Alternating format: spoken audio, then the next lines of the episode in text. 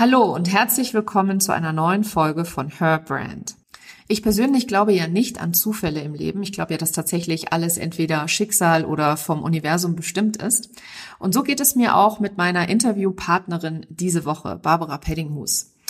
Als ich selber auf der Suche war nach jemandem, der ein Human Design Reading mit mir macht, habe ich sehr, sehr schnell erkannt, dass es wahnsinnig viele sogenannte Experten da draußen im Markt gibt, die mal so einen Wochenendkurs im Human Design gemacht haben und sich dann selber eben als Experte bezeichnen und Readings anbieten. Und mir persönlich ist Qualität immer sehr, sehr wichtig, nicht nur in meiner Arbeit mit meinen Kunden, sondern auch in der Arbeit, die ich selber mit anderen Coaches und Beratern und Trainern mache und so bin ich eben immer sehr darauf erpicht, dass der oder diejenige nicht nur sehr, sehr viel Erfahrung hat in dem Bereich, ähm, um das es jetzt nun geht, oder der oder diejenige, die mich coacht, sondern dass es auch eine gewisse fundierte Ausbildung dahinter steht.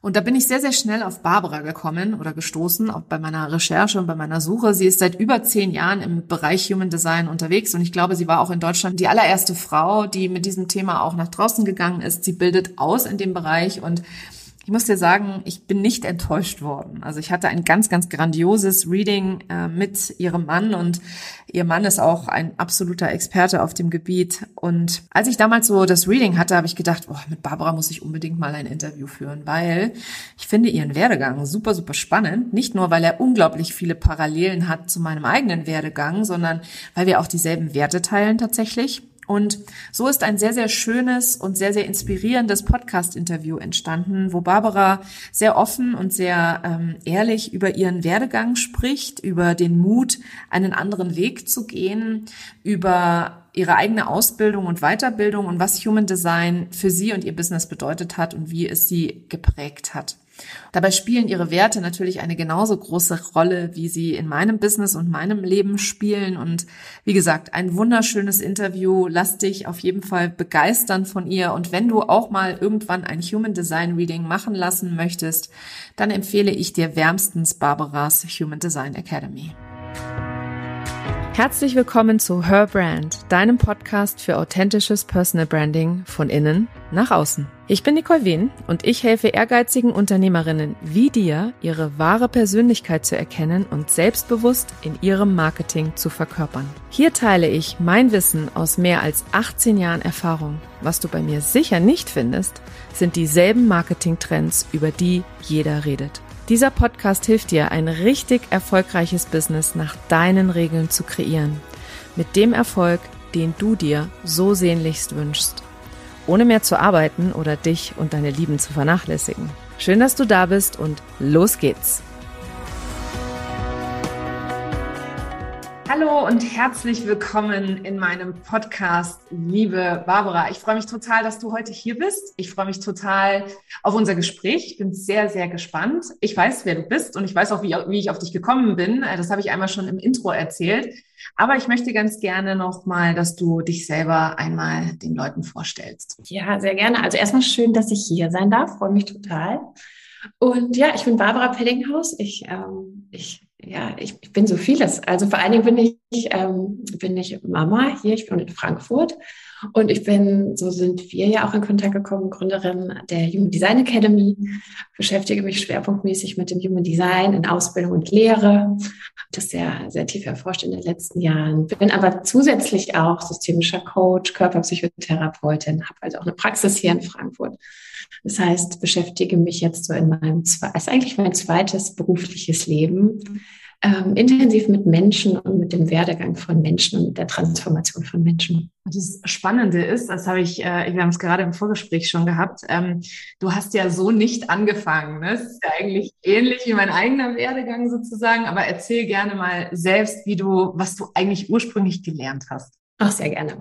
Also nach der Schule, nach dem Abi habe ich eine Ausbildung gemacht in einer Werbeagentur, ähm, habe mich da auch viel so mit Marketingfragen und so weiter beschäftigt, habe dann irgendwann gedacht, erst habe ich nämlich gedacht nach der Schule, boah, ich habe keinen Bock mehr auf Lernen, äh, habe dann eben gearbeitet und habe dann aber gedacht, nee, das reicht mir doch noch nicht.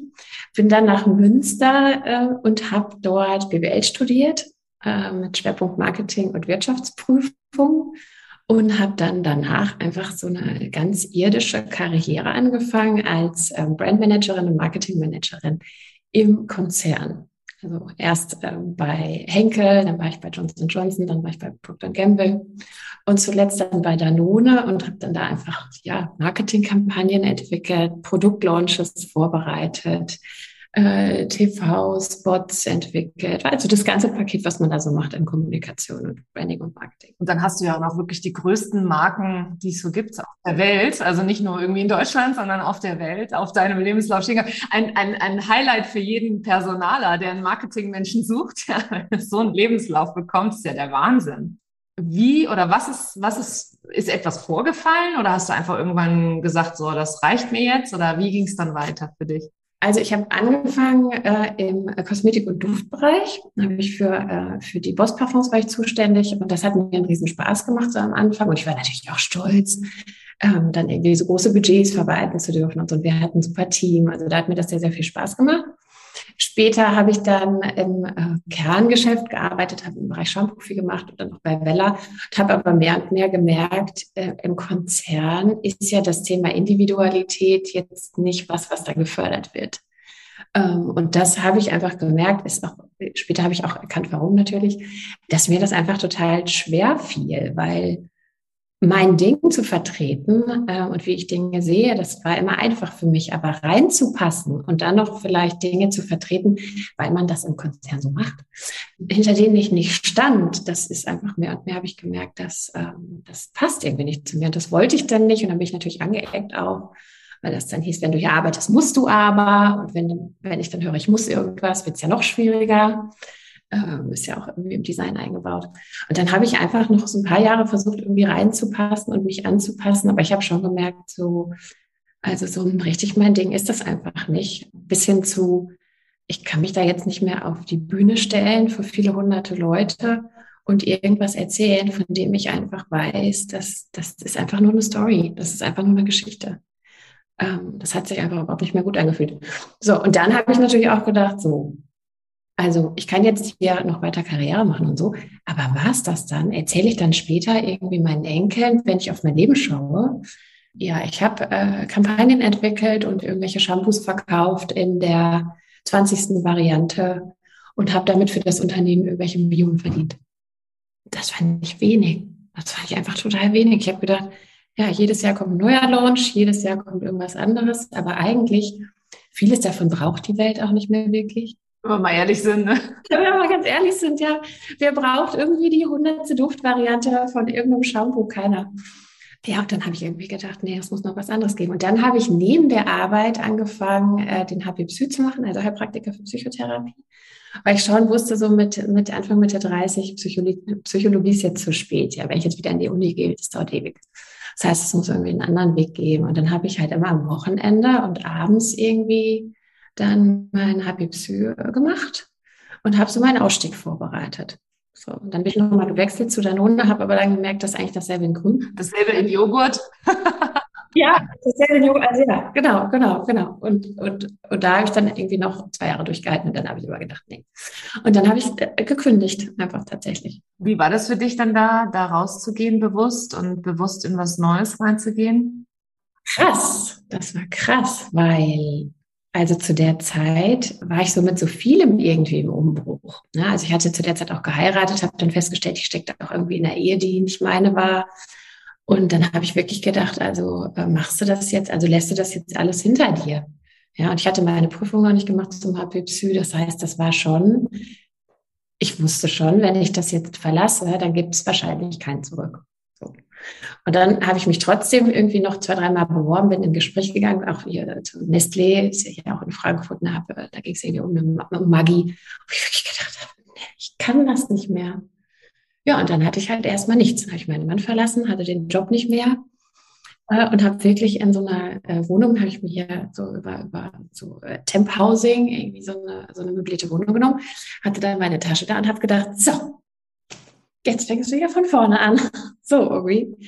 Und natürlich war das traurig und schmerzhaft, weil ich irgendwie gedacht habe, krass, ich habe so viel Energie da reingesteckt. Ja, Jahre des Studiums und und äh, lasse ich das jetzt alles hinter mir. Und natürlich war auch mein Umfeld ja total geprägt von den Kollegen und von allen, die zu mir gesagt haben, Barbara, das kannst du nicht machen. Ja, also da musst du dich halt ein bisschen anpassen. Das ist halt so. Ja, also wo auch wenig Leute irgendwie bestärkend waren und gesagt haben, finde ich super. Ähm, das heißt, es war auch ein bisschen, ähm, dass ich das allein durchziehen musste, aber ich war mir so sicher, dass ich das nicht mehr möchte. Ja, und dann äh, habe ich halt gedacht, gut, jetzt muss ich meine Sachen zusammensammeln, muss natürlich auch kürzen, also Ausgaben kürzen. Ich hatte kein regelmäßiges Einkommen mehr. Selbstständigkeit ist ja auch nicht so, dass man dann direkt tausend Klienten hat. Also das war ja auch nicht sondern ich habe dann den Plan gemacht, habe den Gründungszuschuss beantragt und habe gedacht, so, jetzt fängst du mal mit denen an, die jetzt schon kommen. Habe sehr kleine Kurse gegeben, manchmal zwei, drei Leute nur. Habe es trotzdem gemacht, weil ich gedacht habe, das ist halt der Anfang und habe mich halt langsam, langsam dann äh, reinentwickelt in das, was es heute ist. Aber es war krass, es ist, es war, es war richtig, aber es war ein total krasser Umbruch. Ja, und natürlich auch wenig von dem, was früher war, auch so an Bekannten und Freunden und so übrig geblieben. Ne? Weil die anderen sind natürlich in dem anderen Weg geblieben. Egal wie unzufrieden. Aber so jemand wie ich, der dann den, der dann gezeigt hat, es geht auch anders. Ja, der ist dann auch nicht mehr so, so richtig willkommen. Ne? Weil immer, wenn dann Leute meckern und sagen, ich mag nicht mehr und so, dann sage ich immer, steig doch aus. Ja, habe ich auch geschafft. Äh, und das ist halt für viele dann auch sehr konfrontierend. Äh, und das, ich sage auch gar nicht, dass es der Blick von jedem ist. Ne? Ich bin 1,3, ich bin tough, ich bin, was das angeht, auch sehr straight. Ich, ich, wenn ich jetzt auf Designs gucke, weiß ich auch, das wäre überhaupt nicht was, was ich jedem so empfehlen würde. Andere haben ganz andere Wege, die passen. Aber ich weiß, dass es geht und ich weiß, dass es sich lohnt. Und wenn ich heute zurückblicke, denke ich, Gott sei Dank habe ich das gemacht. So. Mich hört sich das, also ich spüre so richtig den, den Mut, den das halt auch gebraucht hat, um, um das halt nicht nur anzudenken, weil es ist ja, gibt ja viele, die, wie du schon gesagt hast, die dann sich überlegen, ach, mache ich das vielleicht, aber den Schritt dann wirklich zu gehen und den dann auch all in zu gehen. Also nicht nur zu sagen, naja, ich mache das mal so ein bisschen nebenbei, ich bleib mal noch mit meinem Fuß in meinem meinem Corporate Job und und und ne, sicherheitshalber und äh, falls irgendwas mit dem anderen ist oder das nicht klappt, dass ich dann zumindest noch mein mein mein, mein äh, Sicherheitsnetz habe, in das ich zurückfallen kann. Also diese, diesen Mut, den du da aufgebracht hast, vor allem kombiniert mit der Tatsache, dass dein Umfeld da auch nicht unterstützend war, das stelle ich mir schon, stelle ich mir schon enorm vor, ja, wirklich. Ja, war es auch, wenn ich so zurückdenke, war es das auch. Weil der, die Sicherheit, die musste irgendwie aus dem Innen kommen. Ne? Also, wenn ich jetzt jemand im Außen gefragt habe, was meinst du dazu, haben eigentlich alle immer nur mich davon abhalten wollen und haben dann gesagt, ja, probier's doch nochmal und, und, und dann geh doch nochmal woanders hin und so. Aber irgendwann, ich meine, du hast gehört, wo ich überall war, es war im Grunde überall das Gleiche. Irgendwann, ich kann das jetzt nochmal probieren, aber am Ende, ähm, und wenn ich heute zurückdenke, dann war ich auch, ich kann heute viel besser erkennen, dass ich auch für die Corporate-Welt kein Gewinn war. Ich war der totale Querulant. Also wenn ich das heute sehe und mir denke, auch meine Chefs, die haben es wahrscheinlich nicht einfach mit mir gehabt, weil weil ich habe ja bei vielen nicht mitgespielt, weil ich ja immer gedacht habe, ich bin dafür eingestellt worden, dass ich selbstständig denke, dass ich selbstständig handle, dass ich meine Impulse einbringe. Aber es geht ja darum zu funktionieren. Ja. Das hatte ich halt auch irgendwie am Anfang total falsch eingeschätzt. Ich habe immer gedacht, es geht darum, in dem Umfeld einen Unterschied zu machen. Aber eigentlich ist es nicht so. Eigentlich ist es so, man möchte Menschen, die funktionieren und, und die vielleicht auch mit ihren Fähigkeiten und Eigenschaften das gut können, ja, die möglichst wenig Widerstand leisten gegen irgendwas. Ja, die halt so ein kleines Rad sind in einem großen Gesamtkonstrukt und da zuverlässig ihre Arbeit machen und ja nicht das Boot zum Wackeln bekommen. Ja, oder die auch nichts hinterfragen. Ne? Also wenn man dann irgendwelche Werte sich auf die Fahnen schreibt und dann irgendwie sagt, ja, aber das passt ja jetzt an der Stelle gar nicht zu unseren Werten oder so. Das ist da nicht, das ist einfach nicht, das steht einfach nicht an, ja. Heute, heute kann ich das erkennen, warum das auch irgendwie nicht funktioniert hat. Aber damals war das schon, war das schon hart. Muss ich schon sagen, weil es immer geheißen hat, passt dich doch an, passt dich doch an, passt dich doch an. Andere schaffen das doch auch. Weißt du, was ich immer gemacht habe? Weil ich habe auch immer nicht reingepasst.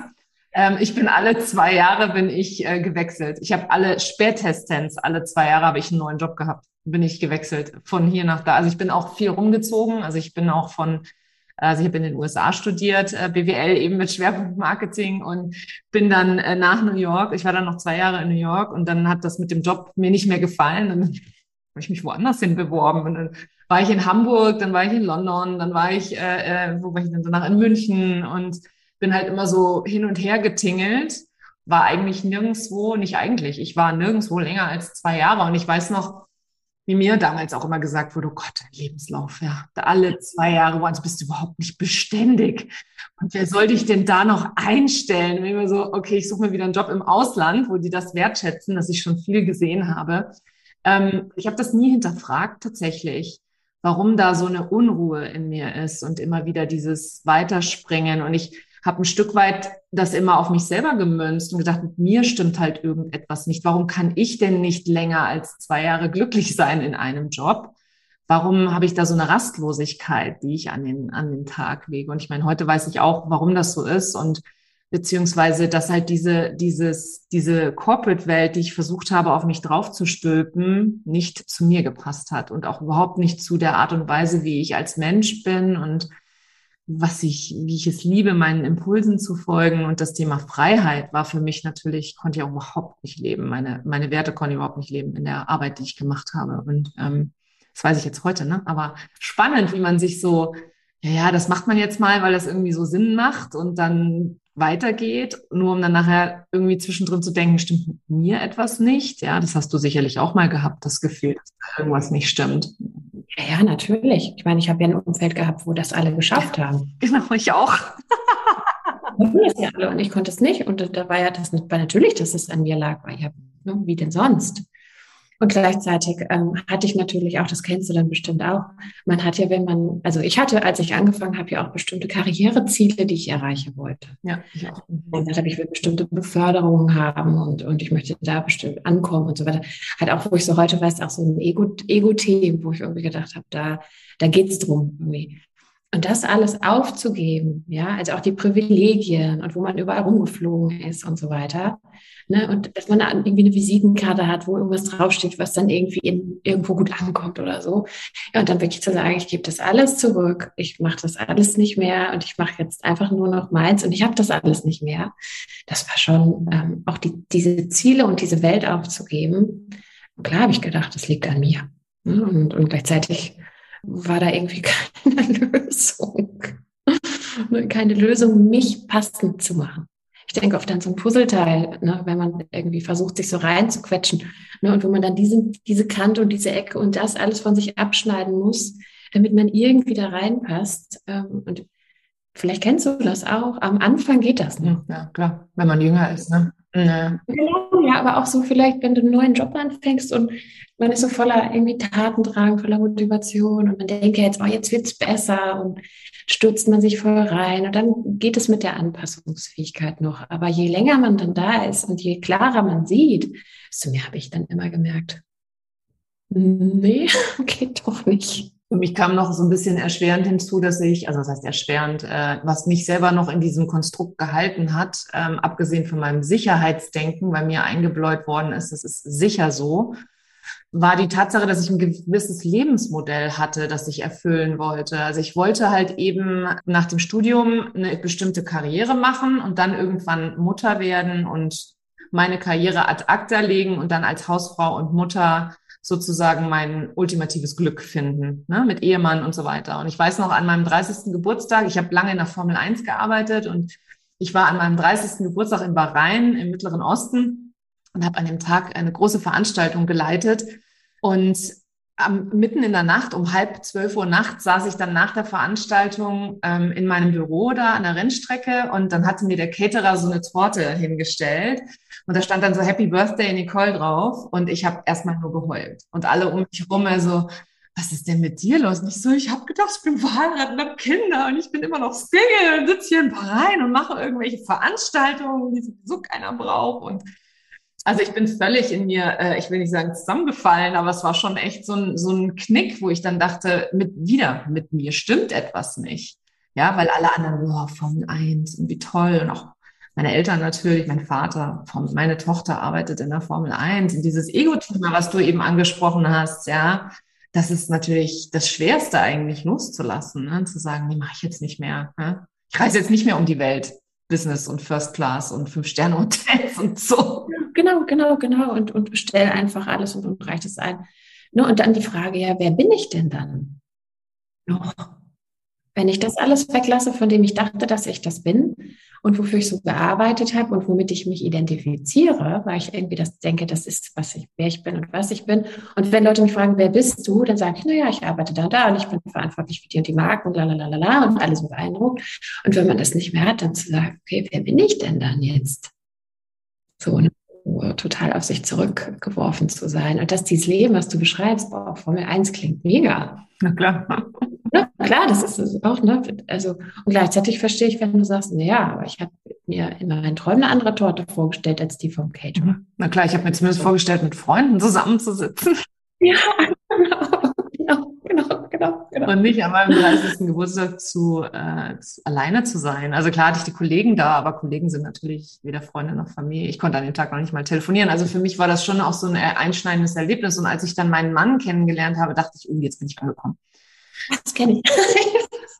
das, hattest du dann bestimmt auch. Ne? Deswegen, also ich, ich habe meinen Mann nicht verlassen, ich bin bei meinem Mann geblieben, aber ich finde das unglaublich, dass du auch dann in genau diesem Zusammenhang einmal so ein Rund, einmal so durchgewischt, ne? Einmal voll durchgemischt. Und nicht, und nicht weil, weil ich äh, irgendwie, also er, er, war, er war ein toller Mann und netter Mann. Und ich kann mir auch, ich weiß auch heute noch, warum ich ihn geheiratet habe. Das war so ein Traum.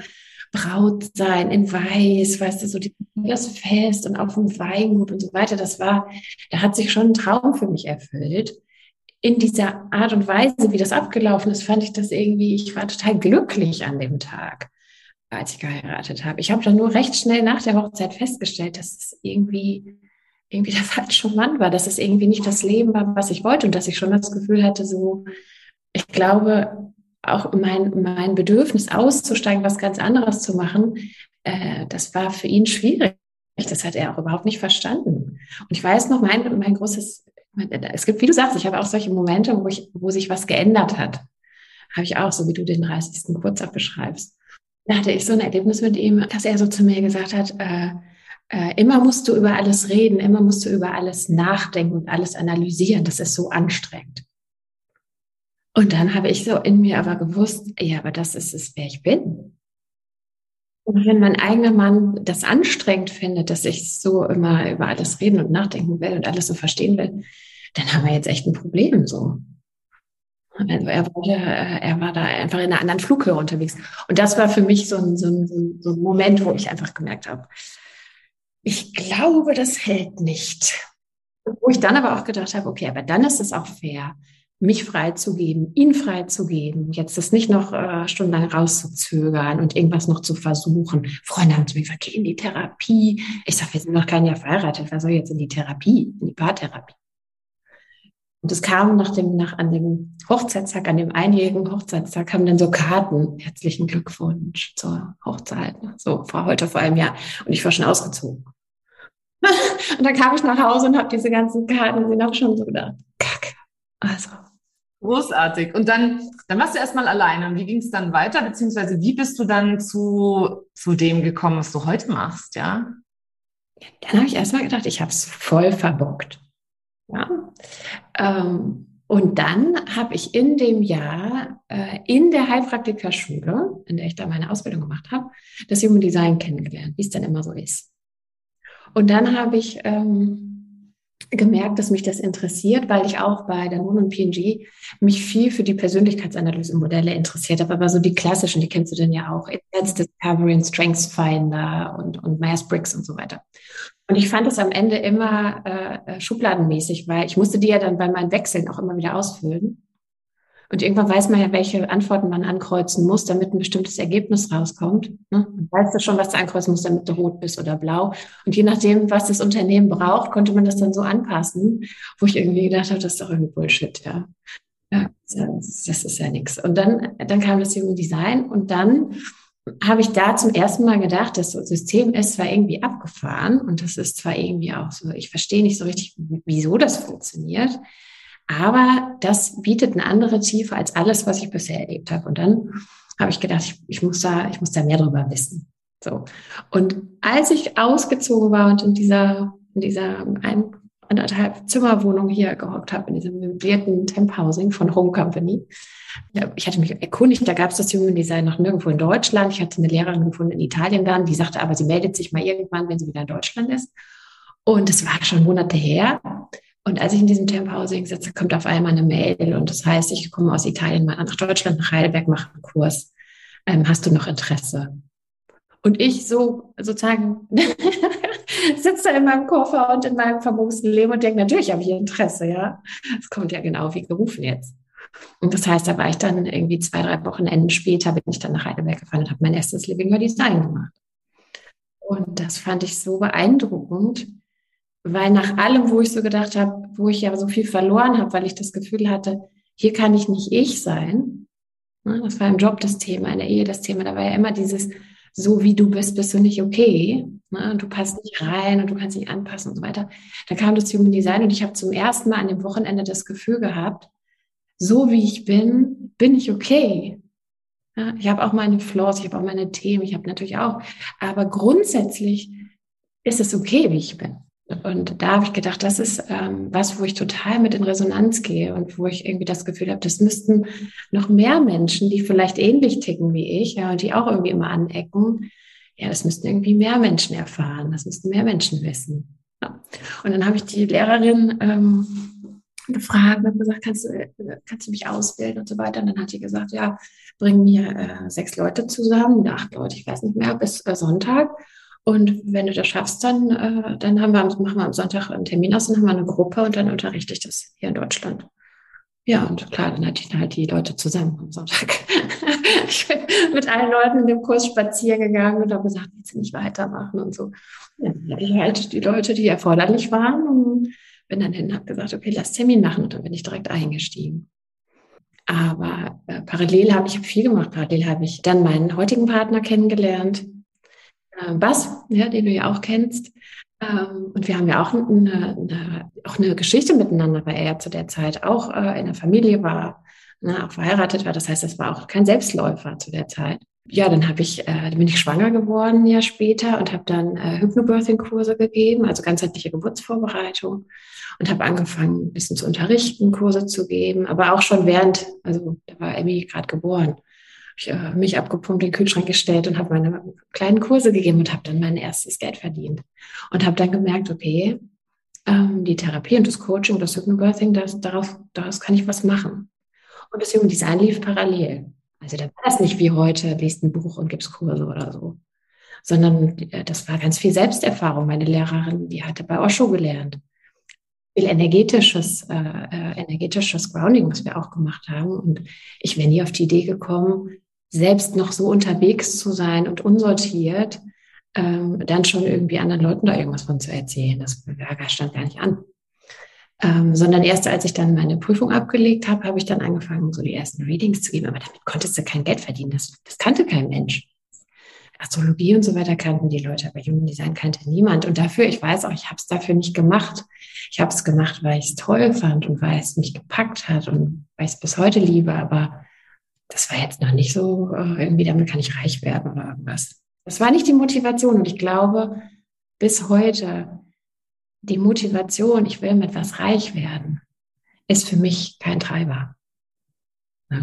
Ja, das ist nicht, warum ich durchhalte. Das ist nicht, warum ich hunderte von Stunden in Kursen gesessen habe oder Ra gehört habe oder Prüfungen ablege oder so. Das ist es nicht, sondern dieses dafür brennen und zu wissen, ne, also da steckt so viel Wert drin und und das dann weitergeben zu können, das hat mich dran gehalten. Nicht das Thema, äh, ich will damit jetzt ganz schnell viel Geld verdienen, weil das, das, das war, das stand gar nicht an. Ja, und dann sind wir nach Riga gegangen. Ähm, äh, dann habe ich zwei Jahre in Riga äh, gelebt und ähm, das war damals bedingt durch, äh, durch einen äh, Karriereschritt von Bass. Und wir hatten ein kleines Kind. Ich wollte dann auch nicht, dass das irgendwie so ein, ne, so, so ein Fernbeziehungsding wird mit der Emmy. Und ähm, in Riga habe ich ganz viel weiter Human Design gelernt, habe angefangen online zu arbeiten. Es ging ja nicht anders. Dann so meine ersten Online-Gehversuche gemacht, auch die ersten Online-Kurse gegeben. Es war so 2015, 2016. Und dann sind wir wieder zurück nach Frankfurt und dann habe ich sofort eine Praxis eröffnet. Und die Praxis lief vom ersten Tag. Also das war auch irgendwie meant to be. Ich habe es richtig gemerkt, obwohl es in Frankfurt keine Praxen gibt. Auf einmal gab es die dann habe ich es auch noch bekommen. Dann habe ich mich mit einer Kollegin dort äh, niedergelassen und ich hatte seit dem Moment der Eröffnung meine ersten Klienten. dann habe ich auch erst wenig Geld genommen. Ich habe auch dann gedacht, das muss man erstmal so ein bisschen etablieren. Und dann wurde das immer mehr. Dann habe ich auch da angefangen, wieder Kurse zu geben, halt Präsenzkurse.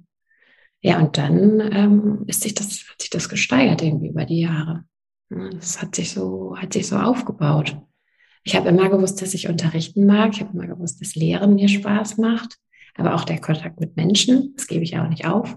So oft der Coaching-Bereich, ne, ist das wirklich was so, ne? Also ich sag mal jetzt vom Unternehmerischen her, dass ich eins zu eins arbeite, ne, ist das wirklich das, ne, so jeder, der mich jetzt berät, ne, über mein Unternehmen, würde wahrscheinlich sagen, Ne? Deine Zeit könntest du woanders produzieren. Skalieren. skalieren. Du musst skalieren. skalieren, skalieren genau, genau, genau. Und, äh, und dann denke ich wieder, ja, oder du musst die Preise hochnehmen, musst du irgendwie 500 Euro nehmen oder 1000 oder was weiß ich, was pro Stunde. Wo ich dann immer denke, ja, aber dann habe ich ja nicht mehr die Menschen, mit denen ich jetzt arbeite.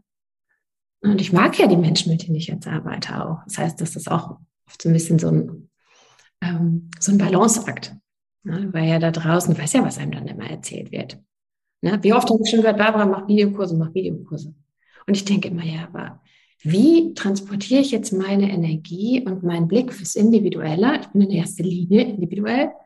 Ja, wie transportiere ich das per Video? ich weiß nicht, wie das gehen soll.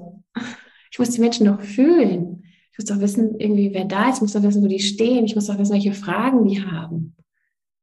Vielleicht habe ich da einfach noch ein Entwicklungsthema. Brauche ich vielleicht noch zehn Jahre oder so. Weiß ich mal, weil ich doch immer denke, bin, bin ich falsch? Bin ich, bin ich falsch? Alle machen jetzt dieses Skalieren-Dinger da. ich nicht. Muss ich das jetzt? So. Kennst du diese Fragen, dass man sich die stellt? Natürlich, natürlich. Also ich habe ja als Online-Marketerin angefangen und ähm, habe dann, im, äh, als ich dann irgendwann ausgebrannt war, weil wegen der all, all der Dinge, die man muss, ja vermeintlich, ähm, mit meinem eigenen Business habe ich dann irgendwann gesagt, dass da kann es nicht gewesen sein und habe dann bin dann so auf so eine Seelensuche ähm, gegangen und ähm, habe für mich äh, dann, also ich habe eine Ausbildung zum Transformational Embodiment Coach gemacht und habe halt auch diese Körperarbeit kennenlernen dürfen und auch das Verständnis jetzt entwickelt, auch für somatische Arbeit und so weiter, also dieses Somatic. Und ja, ich bin mittlerweile auch so, wenn ich dann solche Sachen höre, denke ich mir immer so, nee, nee, es muss echt tatsächlich jeder seinen eigenen Weg finden. Ja, es muss jeder in der Lage sein, wirklich einmal, und da, da fängst du natürlich bei dir selber an. Wer bin ich? Was macht mich aus? Und dich in Verbindung bringen mit deiner eigenen Intuition. Und wenn du darauf den Fokus legst, mit dir verbunden zu sein, dann wirst du auch immer die richtigen Schritte gehen. Dann wirst du auch immer die Dinge tun, die dich weiterbringen. Oder dann wirst du auch immer entsprechend versorgt sein. Nur viele versuchen das natürlich zu kontrollieren und versuchen das zu steigern etc.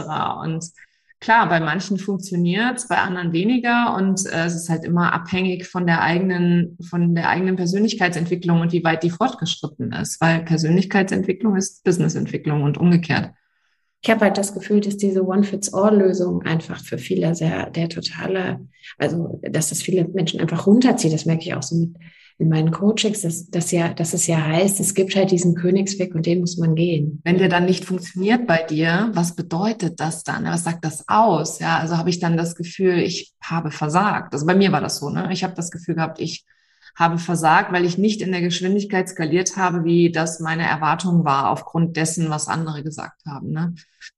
Und da spielen eben noch so viele Faktoren eine Rolle, die völlig außen vor sind. Und ich finde es auch ganz schwierig, also ich gehe auch aktiv dagegen an, tatsächlich in meiner ganzen Kommunikation den Leuten klarzumachen, dass es nicht wichtig ist, irgendwie die sieben Schritte zu gehen, die jemand anderes gegangen ist, sondern eben seinen eigenen Weg zu finden weil wir alle anders ticken, weil wir alle eine andere Energie haben, eine andere Herkunft haben. Und ähm, ja, also deswegen kann, kann gar nicht dieses One Size Fits All, kann gar nicht funktionieren. Weil was für den einen funktioniert, muss für den anderen auch gar nicht funktionieren. Ne? Wenn du allein mal guckst, was Menschen für unterschiedliche Energie haben auch. Ne? Und der eine, also es kommt ja auch nicht und vielleicht sogar sehr wenig darauf an, was wir sagen, sondern auf die energetische Wirkung. Und ich kriege das so mit, das ist ja auch ne, in Social Media, es wird ja viel, also es sind ja sehr ähnliche Botschaften, sage ich mal, die von verschiedenen Leuten transportiert werden. Ja, und ich habe, ich bin manchmal sehr überrascht und auch fasziniert, wie unterschiedlich ein Satz oder eine Botschaft wirkt, je nachdem, wer sie ausspricht ne, und mit welcher Energie sie vermittelt wird. Ne. Bei dem einen denkst du so, boah, ja, kann ich total mitgehen, ja, ne, stimme ich dazu und fühle ich richtig in mir. Und bei dem anderen denkst du, hm, weiß nicht. Irgendwie kommt es nicht so rüber. Deswegen, also unsere energetische Wirkung, mit der wir Dinge vermitteln, ist ja irgendwie sogar, ich glaube sogar viel mehr noch als die halbe Miete, dass wir da irgendwie im Einklang sind. Ja, und für jemanden wie mich, ich bin ja also von Haus aus eine Strategin gewesen, ähm, das war total eine bittere Pille zu schlucken. Ne? Es war schwierig, das zu akzeptieren, zu sagen, okay, es sind offensichtlich nicht nur die Zahlen und wie viele Menschen kippe ich oben rein und wie viel Ergebnis kommt unten raus. Oder es ist nicht nur die, das ist ja alles, ne? es sind nicht nur die Anzeigen, es ist nicht nur äh, die Content-Strategie, es ist nicht nur also alles, was man halt so glaubt, machen zu müssen und äh, haben zu müssen, sondern es ist tatsächlich gar nicht so wichtig. Es ist viel wichtiger, die richtige Energie zu haben und mit da ganz viel, mit dieser Leidenschaft und Freude daran zu gehen. Und dann wirst du automatisch immer deine Kunden anziehen, die zu dir passen, ähm, als wenn du da versuchst dann noch mehr. Aber das ist ja das, was bei vielen passiert. Und das, ich bin kein, ich bin keine Ausnahme an der Stelle. Ne? Also ich habe halt relativ schnell 100.000 Euro Umsatz gemacht was im Online-Business so der erste heilige Gral ist. Und dann hatte ich den und dann habe ich gedacht, okay, wie geht's jetzt weiter? Und das war immer alles so ich will unbedingt, ich will unbedingt. Und es hat sich für mich so unfassbar anstrengend angefühlt. Und das war eben genau das, was ich nicht haben wollte. Ich wollte nicht ein weiteres Hamsterrad kreieren, wie in meinem Angestellten-Dasein. Hatte ich aber. Hattest du? Klar. Hast du gemerkt, ja. ja. Und hast du dann was dran ändern können? Ja, aufgrund der Ausbildung dann. Aufgrund der, die habe ich dann irgendwann, also für mich war irgendwann klar, okay, das Problem sind nicht die Strategien, sondern die Herausforderung bin ich. Und als diese Erkenntnis war die, war ja, glaube ich, die, die mich am allermeisten vorangebracht hat, weil ich dadurch Verantwortung übernommen habe. Ich habe dadurch verstanden, wie wichtig es ist, was mich treibt, also überhaupt mal zu gucken, was treibt mich eigentlich, auch mal in Stille zu gehen, anstatt immer nur tun, tun, tun, also mein eigenes Nervensystem zu beruhigen, was das für einen Unterschied macht. Ähm, auch in meiner persönlichen, ähm, in meinem, in meinem persönlichen Umfeld, mit meinen Kindern, mit meinem Partner, ähm, wie überhaupt, wie ich auftrete. Und diese Veränderung tatsächlich, die hat nicht immer, wie du das auch gesagt hast, sobald du anfängst, sich zu verändern, dann ruckelt es natürlich im Karton und die Leute um dich rum reagieren komisch. Ne? Also die sind also anders oder wie auch immer. Und auch da durchzugehen und das auszusitzen, das ist auf jeden Fall eine Herausforderung gewesen. Aber sie war es wert. Ich bin heute deutlich entspannter. Und hast du gemerkt, dass dein Umfeld sich verändert hat durch deinen Werdegang? Auch? Ja, tatsächlich. Also ich musste äh, Freundschaften loslassen und ich musste auch, ähm, also familiäre Beziehungen äh, hatte, habe ich jetzt keine, die ich loslassen müsste, weil meine Eltern beide schon gestorben sind. Also die, die am anstrengendsten gewesen wären, glaube ich. Beide schon gestorben, meine auch. Ja. Wir haben viele Parallelen, Nicole. Ich sag ja. Okay, ja. Ja, die wären eventuell anstrengend gewesen, äh, ne, zu das, überzeugen. Das wäre anstrengend gewesen. Aber, aber deren Tod hat mich tatsächlich auch auf, äh, auf so die Reise begeben. Ne? Also wie das halt so oft ist im Leben, dass da halt irgendwas etwas passiert im Außen, wo du dann plötzlich innehältst und dir denkst, warum mache ich das alles hier gerade eigentlich? Das Leben ist endlich irgendwie, kommt dann auch so stark rein, gell? mit einem Erlebnis. Ja, das habe ich auch so erlebt. Wie möchte ich die nächsten 20 Jahre leben, wenn ich jetzt noch also im Falle meiner Mutter, die war nur 22 Jahre älter als ich. Also was ist, wenn ich jetzt nur 22 weitere Jahre habe? Wie möchte ich die eigentlich verbringen? Ja? Und was möchte ich hinterlassen? Und es war nicht die gestresste, über erfolgreiche Mega-Unternehmerin, sondern es war eher so, okay, das muss auch leicht gehen, ja. Wie geht's leicht? Ja. Ja, und dann vielleicht auch, du sagst, du hast auch Kinder? Hm, zwei. zwei. Ja, dann, ich finde auch, es ist gar nicht so einfach, das immer wieder unter einen Hut zu kriegen. Ne? Also die Rolle als Mama, wo ich immer sagen würde, das ist eigentlich meine wichtigste Rolle vom Menschlichen her gesehen. Ähm, ne? Und gleichzeitig aber äh, das zu managen mit allem anderen, was noch so ansteht. Ne? Also ich finde auch da ist es ein ständiger Balanceakt, weil ja auch die Bedürfnisse des Kindes sich mit dem Aufwachsen verändern. Mhm, na klar. Ne? Und man ja dann immer auch wieder da gucken muss, wie man sich einschwingt. Ne? Und dass man noch genug Energie übrig hat. Ne? Äh, abends oder nachmittags, um sich da auch noch irgendwie widmen zu können. Ne? Also ich finde, das ist ja auch, es wird, finde ich, oft unterschätzt, gerade wenn man in dem Geschäft sind, so wie wir. Ja, klar. Der dann eigentlich noch einen anderen Fulltime-Job hat. Ja. Und der ja an der Stelle, also für mich ist Familie mein höchster Wert genau. tatsächlich. Und äh, das ist dann bedeutet, auch für mich im Umkehrschluss, wenn was ist mit meiner Familie, lasse ich halt den Stift auch fallen. Ja? Ich dann auch. auch. Machst du auch. Ich sag alles ab, genau. Ja. Und dann ja, genau, genau, genau. Aber es, findest du nicht auch, dass es in den Momenten immer total schön ist, so eine Klarheit zu haben, dass man genau weiß, was dran ist? Ja, ja, total. Man gar nicht drüber nachdenken, da braucht man gar nicht irgendwie noch direkt drei Schleifen drehen oder so, sondern an den Stellen habe ich auch so eine totale Klarheit, dass ich immer weiß, wo ich dann hingehöre und was ich dann machen was ich dann machen möchte auch, ne, wo ich dann sein möchte. Ja, und das Interessante ist ja, wenn wir mit unseren Werten äh, im Einklang sind und danach leben und auch arbeiten, dann fühlt es sich so leicht an, so klar an, während viele noch versuchen, dagegen anzukämpfen oder ähm, sogar irgendwie der Meinung sind, dass das, was sie tun, vielleicht sogar gegen ihre Werte ist und dann dadurch, dass, dass sie natürlich auch zurückhält. Also es ist, ich finde Werte persönlich total spannend. Also für mich war das so ein, so ein Augenöffner. Am Anfang habe ich das gemacht, weil ich dachte, das ist das muss man so machen. Ne? Also mit, man hat mal seine Werte kennen oder festlegen. Ich kannte das von Unternehmenswerten, die hast du ja auch schon mal genannt. Ja, ja, sicher. Und äh, ja, und dann aber so, wenn man sich wirklich tiefer damit befasst und irgendwann feststellt, was sind dann eigentlich meine unbewussten oder unterbewussten Werte, die mich auch treiben und ähm, wie kann ich da mehr im Einklang sein in dem, was ich tue, äh, das ist schon echt ein Lebensveränderer an sich in meinen Augen. Ich finde, das ist so wie so ein innerer Kompass, ne? wenn man dann ja. in, in Situationen ist, wo dann irgendwie, wo es vielleicht schwerfällt, irgendwie direkt zu entscheiden. Und gerade diese Werte zu kennen und sich dahin berufen zu können, da gibt eine totale Klarheit im Hier und Jetzt. Ne? Und irgendwie so eine Sicherheit, dass es auch der richtige Schritt ist. Auch wieder unabhängig davon, was das Außen sagt. Genau, nur bei sich selber zu bleiben, sozusagen. Genau. Genau, genau, ähm, genau. Barbara, mich würde mal eine Sache interessieren, und zwar wie du so, also du, du hört sich für mich so an, als ob du schon gefühlt von Anfang an mit dem Human Design in Kontakt bist. Ja, das ist so. Für mich, mir erschien das plötzlich wie eine neue Sau, die durch den Ort getrieben wird, also zumindest in meiner Online-Marketing-Bubble und plötzlich poppten überall diese Human Design-Experten auf die einmal einen Kurs besucht hatten, äh, um dann irgendwie aufzuzählen, das, was man auch in jedem, also was du halt auch im Internet recherchieren kannst. Ja, also hier, es gibt die vier Arten vom Human Design und so weiter. Wie betrachtest du das so als wirkliche, wahre Expertin von außen? Wie ist das für dich, das so zu sehen? Ah, ich hatte neulich jetzt so einen Real-Untertitel, äh, den ich total witzig fand, weil da hat, der, hat so ein Typ gesagt, hey, hey, hey, hey schwieriges Thema. Wenn ich den jetzt einspielen könnte, würde ich den wahrscheinlich einspielen. Ganz schwieriges Thema.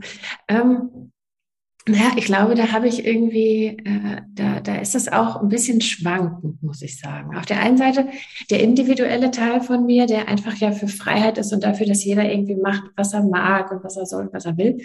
Ähm, und der, also ein Teil von mir möchte ja überhaupt nicht anderen irgendwas vorschreiben oder irgendwie sagen, nur mein Weg ist der richtige oder so. Das widerstrebt mir eigentlich total.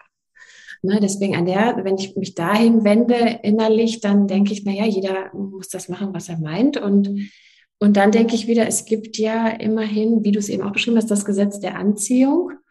Ne, und jeder zieht ja dann irgendwie auch die Menschen an, die dann irgendwie passen. Und ich habe dann immer irgendwie so ein Vertrauen, dass man sich dann doch von der Person irgendetwas abholt, die einen dann da anzieht. Ja, dass es doch da irgendetwas zu lernen gibt oder dass es, manchmal ist es ja nur ein Satz oder so. Und gerade wenn ich dann so mitbekomme, das sind eigentlich Human Design Anfänger, die dann irgendwas zu vermitteln haben, dann, dann hoffe ich immer, vielleicht ist es kein Human Design Wissen, was dann irgendwie, ne, was in dieser Satz ist, sondern vielleicht irgendwas anderes, ähm, was dann vermittelt werden kann. Gleichzeitig, ja, denke ich natürlich schon, also, weil ich ja auch die Coach-Brille aufhabe und die Therapeutenbrille aufhabe und auch weiß, dass das Human Design so tiefgreifend ist und dass man wirklich so an der Essenz von Menschen irgendwie sich entlang bewegt und dass das so Fingerspitzengefühl braucht und so, äh, dann tut mir das manchmal weh zu sehen, in welchen äh, irgendwelchen Urwald äh, Menschen da reingeführt werden, die dann total verwirrt sind. Ähm, und, und natürlich kriege ich die nicht alle äh, zu sehen, aber manche kommen ja dann doch und sagen irgendwie, ich hatte ein Meeting und ich bin seitdem total verunsichert oder ich bin habe äh, seitdem Ängste oder ich habe das so oder so verstanden, weil in dem Kanal steht irgendwie äh, oder ich habe ein Krisentor, jetzt habe ich immer Krisen oder so, wo ich dann so denke, pff, ähm, ich denke immer, wenn erstmal jeder bei sich selbst anfangen würde und verstehen würde, was, was es für ein Selbst bedeutet und, und durch den eigenen Prozess geht, dann könnte man von einem viel respektvolleren und glaubwürdigeren Punkt aus das auch vermitteln. Wenn aber jemand sich weigert, den eigenen Prozess, also sich selbst anzuschauen ne, und einfach nur sagt, okay, ich will das jetzt nehmen, weil das ist ein geiles Tool und ich äh, eigne mir so ein paar Basic Skills an und ich erzähle jemand anders, wo es lang geht, dann finde ich das schwierig, weil das finde ich fahrlässig irgendwie. Ich finde das nicht seriös. Ich finde das äh, teilweise auch äh, gefährlich und für die, die dann wirklich dadurch auch in Schwierigkeiten kommen oder irgendwie. Also im besten Fall ist es ja dann nur Zeit- und Geldverschwendung. Ja, wenn man an jemanden gerät, Ne, dann kann man vielleicht hinterher rausgehen und sagen, das war nichts. Hat man auch was gelernt. Ja. Muss man vielleicht beim nächsten Mal besser hingucken, was jemand kann oder wie die Qualifikationen sind. Aber im schlechtesten Fall kriegst du da ja irgendwas über dich erzählt. Ich sag mal, du bist, viele kommen zu mir mit Design, weil sie in der Krise sind. In einer, in einer irgendwie Identitätskrise oder weil sie irgendeine Frage haben oder ein Problem haben oder auch wie, wie wir das auch kennen, in Veränderungssituationen sind und sich irgendwie eine Guidance wünschen und eine Frage haben und irgendwie dann wissen möchten, ja, wohin geht denn jetzt mein nächster Schritt? Und wenn du dann jemanden hast, der dir von außen irgend, irgendwas erzählt und sagt, mach mal so und so, anstatt das Human Design so zu verstehen, dass du mit dem anderen rausfindest, was sein nächster Schritt ist. Hm? Nicht, was ich finde darüber, sondern was, dass ich aufs Design gucken kann und sagen kann, okay, mein Weg war so und so, das ist aber uninteressant. Und wenn ich auf dein Design gucke, würde ich schon sagen, du darfst da und da und darauf achten. Ja, also ich finde, das muss man dann erwarten können. Und ich glaube, das können viele mit Basic Knowledge nicht leisten. Und dann sind einfach Hilfesuchende oder Orientierungssuchende oder Ratsuchende irgendwie, ja, irgendwie im günstigsten Fall veräppelt, im schlechtesten Fall irgendwie voll auf den Holzweg geschickt. Und du weißt, was passiert, wenn man auf dem Holzweg ist. Man gibt auf einmal Geld aus, man bucht irgendwelche Kurse, man ruft irgendwas ins Leben, man verlässt, was weiß ich, sein Mann oder was weiß ich, weißt du, du kannst ja dann richtig Entscheidungen treffen, aus so einer irgendwie Sicherheit, ja, das steht ja in meinem Human Design, dass das so ist, ähm, wo man dann Leuten wirklich auch schaden kann. Dann tut mir das weh. Und dann tut mir das weh, weil ich dann denke, ah Mensch, so ist das Human Design doch nicht gemeint. Und gleichzeitig denke ich, ich bin ja kein Missionar. Ich kann jetzt nicht rumlaufen und den ganzen Blödsinn kommentieren, der im Internet verbreitet wird. Das, das wäre ein Fulltime-Job. Weißt du, wenn ich überall schreiben würde, dass es nicht so stimmt, nicht, du hast das übersehen. Deswegen folge ich kaum Human Design Leuten, weil mich das ja triggern würde. Ne? Ich bin der erste Linie. Ne? Ich würde dann immer denken, ja. Und weil ich das aber, weil ich, weil ich, ich habe die Zeit nicht, die Kapazitäten nicht. Ich bin auch nicht gefragt. Äh, es hilft ja auch, sich daran zu erinnern. Ne? Und dass ich dann aber das auch lieber gar nicht sehe und mich davon, ne, damit ich möglichst nicht beschäftige, weil wenn ich mich damit beschäftige, klar macht das dann was mit mir natürlich irgendwie das Gefühl hatte, das kann ich doch so nicht stehen lassen. Das ist so wie, kennst du das, wenn man dann auf einmal denkt, ja, aber ich, ich sehe da doch, dass da irgendwas sideways geht und ich, ich habe ich jetzt nicht die Verantwortung, zu warnen, habe ich jetzt nicht die Verantwortung, jemand darauf hinzuweisen, dass er da besser nicht in diese Richtung geht? Weißt du, wie ich meine? Ich kenne das total im Zusammenhang mit dem Thema Coaching. Da ist es ja ähnlich. Ne? Nicht jeder, der Coaching auf sein Produkt draufschreibt, ist auch tatsächlich ein ausgebildeter Coach und, äh, und ist irgendwie geprüft oder sonst irgendwas dafür. Ne? Also so kann sich ja jeder Coach nennen. Und das ist auch etwas, wo ich am Anfang, da habe ich am Anfang, ich habe mich am Anfang auch Coach genannt, obwohl ich keiner war. Und ich war eigentlich mehr im Mentoring unterwegs, weil ich den Leuten in, oder in der Beratung, Mentoring, das ist ja Neudeutsch, ne? Äh, Beratung, Marketingberatung sozusagen unterwegs. Und habe erst aufgrund der Ausbildung verstanden, was das für eine tiefe andere Arbeit ist und wie du viel mehr ähm, loslässt von der eigenen Erfahrung, vom eigenen Weg und die Leute dabei zu unterstützen, ihren eigenen Weg zu gehen. Und da musst du aber auch halt auch selber erstmal in der Lage sein, hinzuschauen, ne? zu sagen, okay, kannst immer nur so gut coachen, wie du selber bereit bist zu gehen in der eigenen, in der eigenen Persönlichkeitsentwicklung. Ja, und du musst eine gute Selbstwahrnehmung haben in dem Moment, wenn du spürst, oder kommt ein eigenes Thema mit rein. Ne? Da habe ich jetzt auf einmal eine Meinung oder da merke ich, da hätte ich jetzt gerne den Klienten in irgendeine Richtung geschoben oder irgendwie sowas. Ne? Dass, dass das auffällt, damit man dann sagen kann, nee, nee, im Moment drei Schritte zurück. Ne? Äh, ich finde immer Coaching auch, ich stelle mich zur Verfügung. Ich bin wie ein Resonanzboden, wo, wo ich dem Klienten ja ermöglichen will, sich zu erkennen oder bestimmte, bestimmte Punkte zu erkennen, zu denen er vielleicht keinen Zugang hat. Aber ich nehme mich da raus. Ich habe darin kein Ziel. Ich habe darin, ich habe nur den Auftrag, da zu sein und zu gucken, wie kann ich dem Klienten am besten helfen zu verstehen, was er oder sie will. Ja, genau. Und auch für richtig hält, gell? Also es ist, was ist deren eigener Weg, ne? Und, ja. und dafür braucht es eine Technik. Mhm. Ja. Also dafür braucht es ja irgendwie eine Methode. Und auch das Human Design, wenn, wenn ich jetzt an die Ausbildung denke, ich vermittle da ja Techniken, also einen bestimmten Ablauf, weißt du, dass die Teilnehmer wirklich wissen, wenn die aus der Ausbildung gehen, dann wissen die, das sind die Schritte, die sie durchlaufen. Und so und so gucken sie da drauf. Das ist kein Zufall.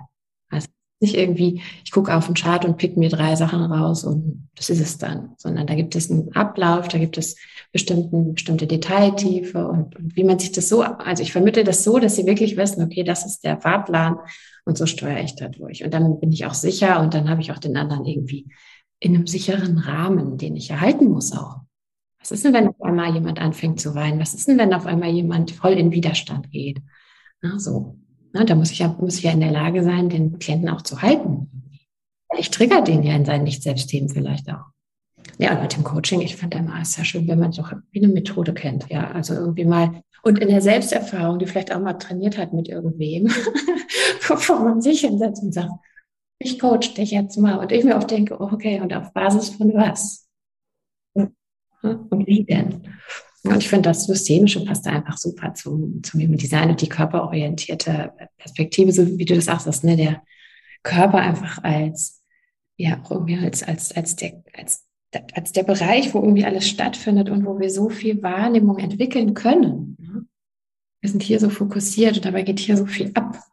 Ähm, finde ich, das ist unsere interessanteste Ressource dabei. Finde ich echt spannend, dass du dich da auch mit beschäftigt hast. Finde ich cool.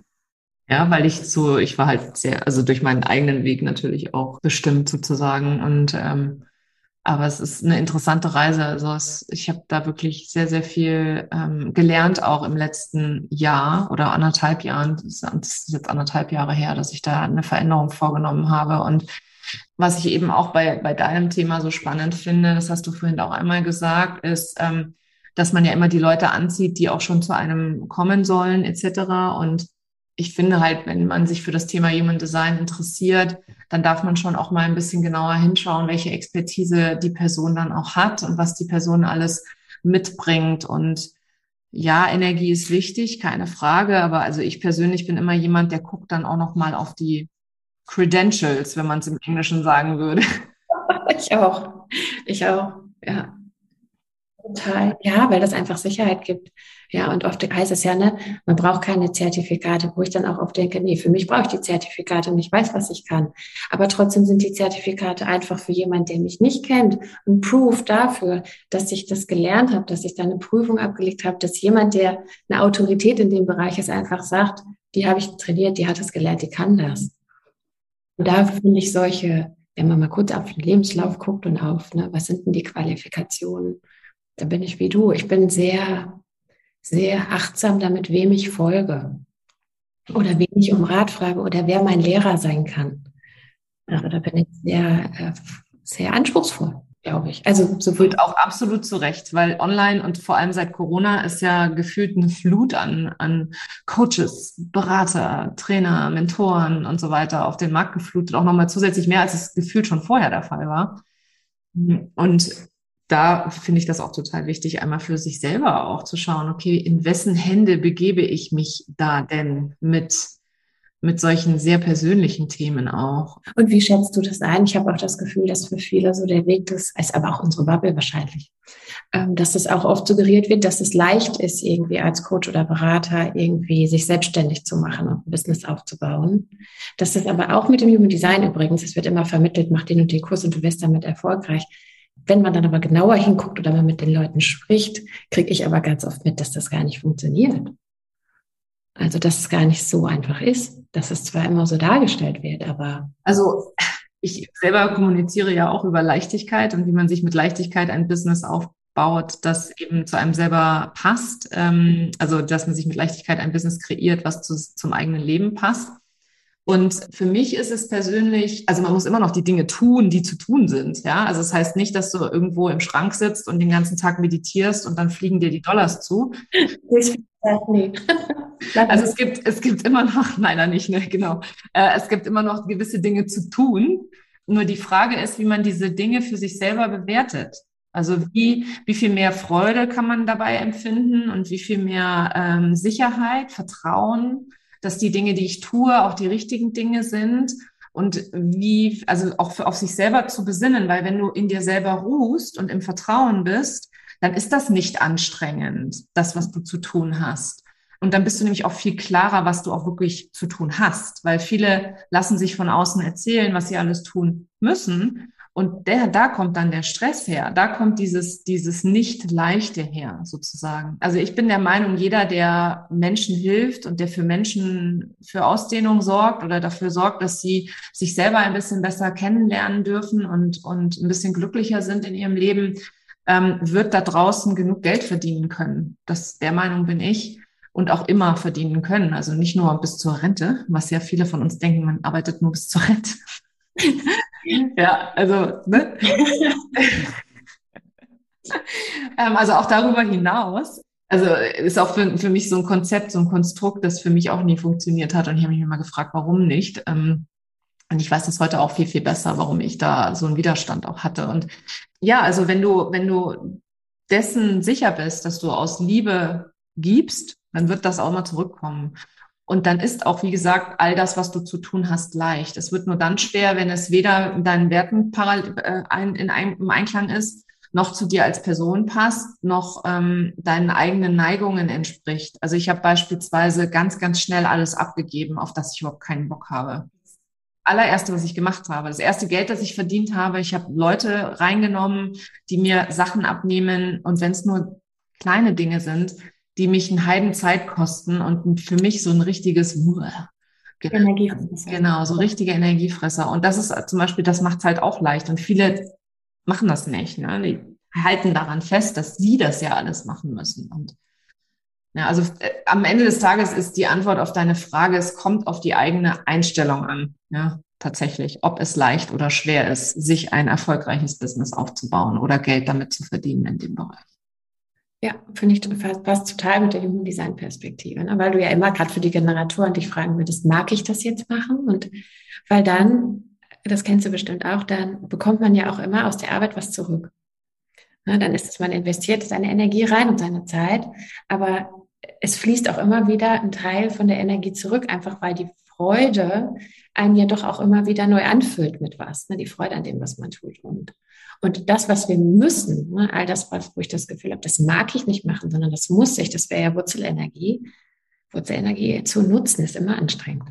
Ne, und deswegen ist das Müssen, glaube ich, und wenn es da viele Dinge gibt, sage ich auch immer, dann muss man die auslagern. Ja, also wenn es viele Dinge gibt, die diese Muss, dieses Muss-Etikett drauf haben, wozu man eigentlich keinen Bock hat und die total anstrengend sind, ja, dann gucken, okay, ist dann anscheinend nicht mein Thema. Wer kann es machen? Wer kann es mir abnehmen? Ne? So genau. Ja, krass, guck mal, da sind wir auf total unterschiedlichen Wegen, aber an vielen ähnlichen Sichtweisen angekommen, glaube ich. Das ist interessant, gell? Das ist ja. spannend, ja, wie das dann im Leben so spielt. Barbara, ich würde, ich könnte noch stundenlang mit dir weiter plaudern, aber ich muss jetzt ein bisschen auf die Zeit achten tatsächlich. Und du musst wahrscheinlich auch weiter. Ähm, wo kann man dich denn finden, wenn man sagt, oh Mensch, spannend? Weil du hast ja eben schon mal erwähnt, ihr habt eine Ausbildung etc. Also wo erfährt man mehr? Wenn man es von einem wirklichen Experten oder einem Expertenteam auch lernen möchte, dann wo findet man dich? Ja, am einfachsten online. Ne? Und wir verlinken ja auch meine E-Mail-Adresse dann hier unten in den Show Notes. Ne? Das ist also unter humandesignsystem.com. Äh, und da findet man die Website oder unter humandesign-academy auf Insta eigentlich so unsere Hauptkanäle. Und äh, ich habe ich hab auch einen Podcast, ja, ich weiß nicht, ob du den, ob du den kennst. Das heißt, für alle, die mal so reinschnuppern wollten, die könnten natürlich auch gut erstmal den Podcast hören. So zu ganz vielen äh, Themen, äh, auch Basic-Themen, für die, die am Anfang stehen und mal so ein Gefühl kriegen für die Energie. Und wenn es passt, dann einfach melden und gucken, wie wir weiterhelfen können. Dein Podcast heißt auch Human Design Academy? Ja, Human Design Academy Podcast, genau. Auf iTunes und darauf, ne, also auf den gängigen Kanälen findet man den. Perfekt. Ich danke dir von Herzen für deine Zeit, für unser schönes Interview gerade. Äh, mega, echt. Äh, ich freue mich total. hatte ich auch wieder ein gutes Gespür. Freue ich mich immer, wenn ich das hatte. total. Also ich hatte sehr viel Freude. Auch vielen Dank nochmal. Das war sie, die heutige Episode von Her Brand. Wenn sie dir gefallen hat und wenn du gerne anderen weiterhilfst, dann teile diese Episode auch mit Unternehmerinnen, die meine Tipps und Inhalte ebenfalls gebrauchen können. Wenn du den Podcast in deiner Community teilst, dann vergiss nicht, mich zu verlinken. Vielen Dank, dass du heute dabei warst und bis zum nächsten Mal.